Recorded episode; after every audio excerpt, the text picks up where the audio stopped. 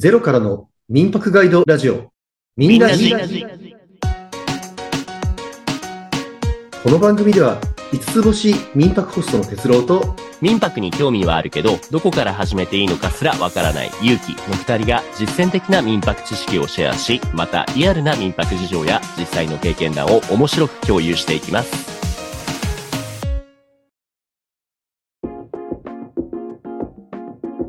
ゼロからの民泊ガイドラジオ。前回からの続きです。物件の入居者募集チラシっていうところまで紹介してもらいましたが、まだまだあります？はい。まだあります。まあ、あとは簡単なんですけど、実はポイントが一つあるんですね。まあ、あとはええ物件の図面とか、あはいと住宅宿泊管理体制。まあ、この住宅宿泊管理体制って、あの、住宅宿泊管理業者っていうのが民泊で不在型だと必要なんですけど、まあ、はいはい国によって違うんですけど、10分以内とか30分以内で駆けつけますと。誰が駆けつけるんです近かっていうふうな。名簿とか、そう、あとスタッフさんが、あの、どうやって駆けつけるんですかっていう、まあ、要はうん、10分で駆けつけられるってことは、近くにいなきゃならないわけですよね。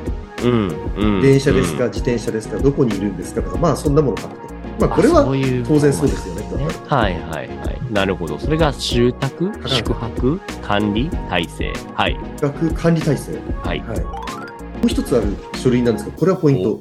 周知実施報告書なんですよ。周知実施報告書なんですかこれは。この周知実施報告書って、はい。周知実施報告書って何かっていうと、民泊することをうん。周りの住民の方々に周知しましたよというふうな報告書です。なるほど。周りってなんか結構ふわっとした言い方ですけど、なんかあるんですかね？その、具体的などれぐらいの人たちに伝えるっていうのは。はい、あの国によって違うと思いますが、大体東京の23区であれば、うん民泊物件の半径10メートル以内の住民全員っていうふうに決められてるようですね。半径10メートルか。まあ、マンションとかだったらすごいたくさんいるけれども、イケアだったらそこまで多くないイメージなんですけど、実際多いんですかねそれって。あの、大体僕の経験でいくと、あれですね、3軒ぐらい向こうまでは行かなきゃならないかなという。あ、のそんなに。か。へえ、ええええなるほど、なるほど北。で、あの、方法は、えー対面でもいいし、チラシでもいいってなってるし、説明会でもいいってなってるんですよ。なるほど、なるほど。それをしたっていうのをどうやって、なんか、え、写真とか撮るの？それとも何か、その人たちに確認しましたっていう念書を書いてもらうとか、どうやってそれは？まあ、ここは意外と緩くて、はい。あの、自己申告ベースでいいんです。あ、なるほど。後になってからお、お客さんとか近くの人がそんな聞いてないってならなければいいっていう。そうです。だから、自己申告ベースでいいんですけど、おそらく嘘ついてやらないと、後からトラブった時に即免許取り消しなので、そういうことか。やっといた方が安全。あとはいはいはい。ですね、あの、チラシでもいいし、対面でもいいんですけれども、うん。私も経験をしてますが、この半径10メートル以内に、結構大きめのマンションがあると、あの、うんポスティング時間かかりますよ。ああ、そっかそっか。行った上で、向こう側から、そんな聞いてないよとかダメだよみたいな 言われることってあるのかなと思って、素朴な疑問ですけど。あります。あの、そこが、あの、私もアドバイスを、このリスナーの皆さんにしたいところで、ええ。マンションとかは全然ポスティングでいいんですよ。マンション全部回るなんてありえないし、大体マンション今まあオートロックで入れないじゃないですか。ですよね。ただ、やっぱりあの、半径10メートル以内でも、割とキーになる方々には、私はポスティングではなくて、手うん土産を持ってご挨拶に伺います。なるほど。なるほど。はい。これ誠意を見せると。誠意を見せる。これすっごい大事です。うん。っていうのは今、結城さんおっしゃった通りなんですよ。みんながみんな、いいですよ、民泊って言ってくれるわけではないのが日本なんですよ。そう、そうですよね。うんありました、大体。誰かがうんありますよ、ありますよ。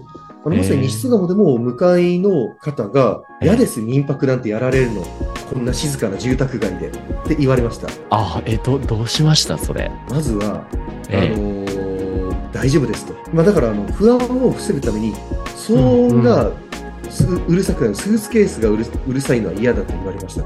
うん、うん、で私、それに対して、いやいやと、あのー私の民泊であれば、大体1週間単位で泊まるので、月に2人に、2組ぐらいしか来ないですよと、そんなうるさくないですよはいと言いました。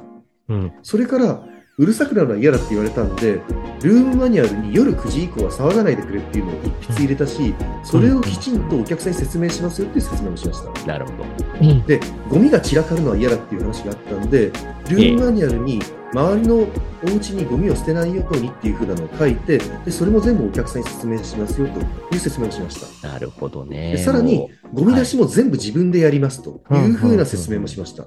で、最後にあ、自分の民泊の物件にその反対してる人を呼んで、お茶を出して、う、ええあの、ゆっくりと腹を割ってお話もしました。おそれはその新しい物件の中で。そうです。へえ、なるほここまど。でやって、まあ、最後はもう、あなたの物件だからどうのこうの言えないですよっていう一言を言ってもらったんですよ。すごいな。俺そういうことできるかな？なんか聞いててすごく大変だなって思っちゃった。あの、最初にええそういうふうに誠心誠意尽くして大変な思いをするのと、ええ後からトラブって大変な思いをするのと、どっちが大変かっていう比較なんですよ。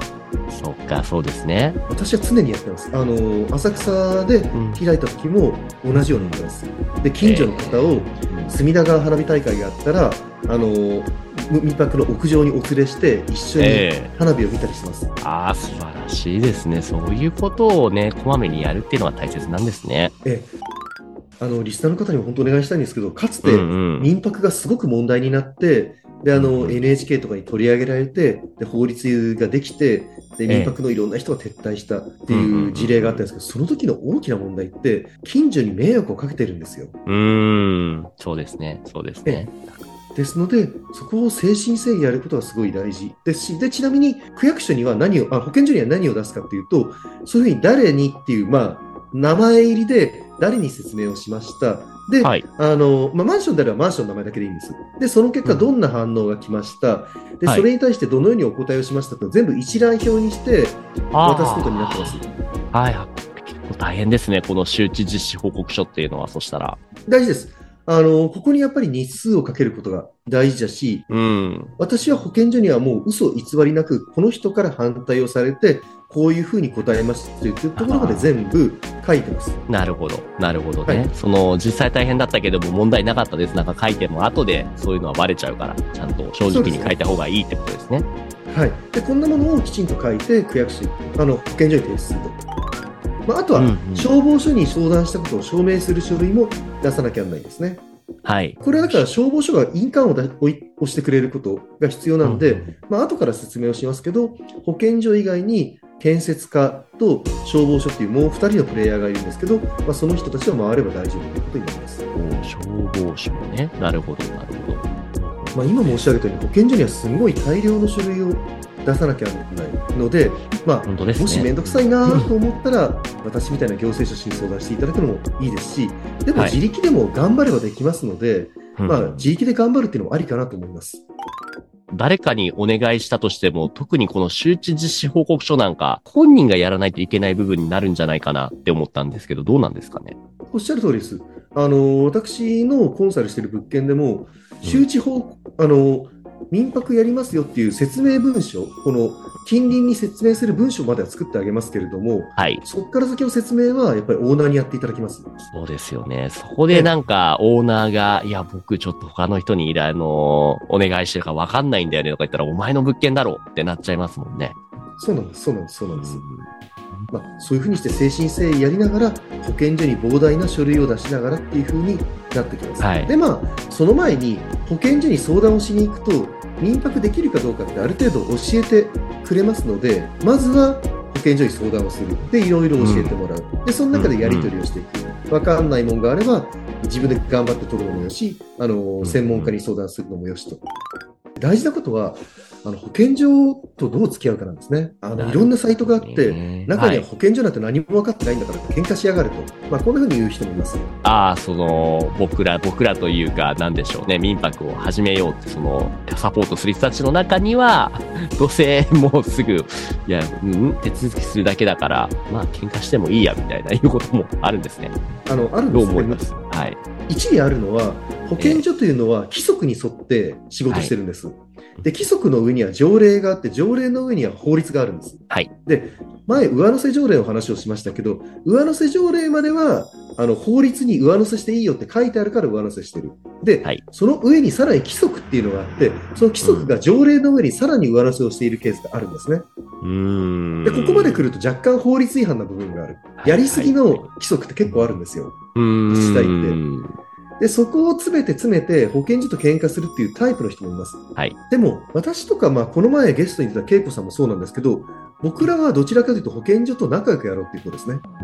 どうしてそう思います？あの、保健所と仲良くと最後の最後に細かいミスを見逃してくれることあるんです。ああ、そっか。そのプラスの方向に上振れするっていうこともあるんですね。本当に細かい規則ばっかりなんで、ええ100%守ることって難しいことあるんですよ。で、そういう時に、ね仲のいい保健所の人だったら、しろっと見逃してくれることがある。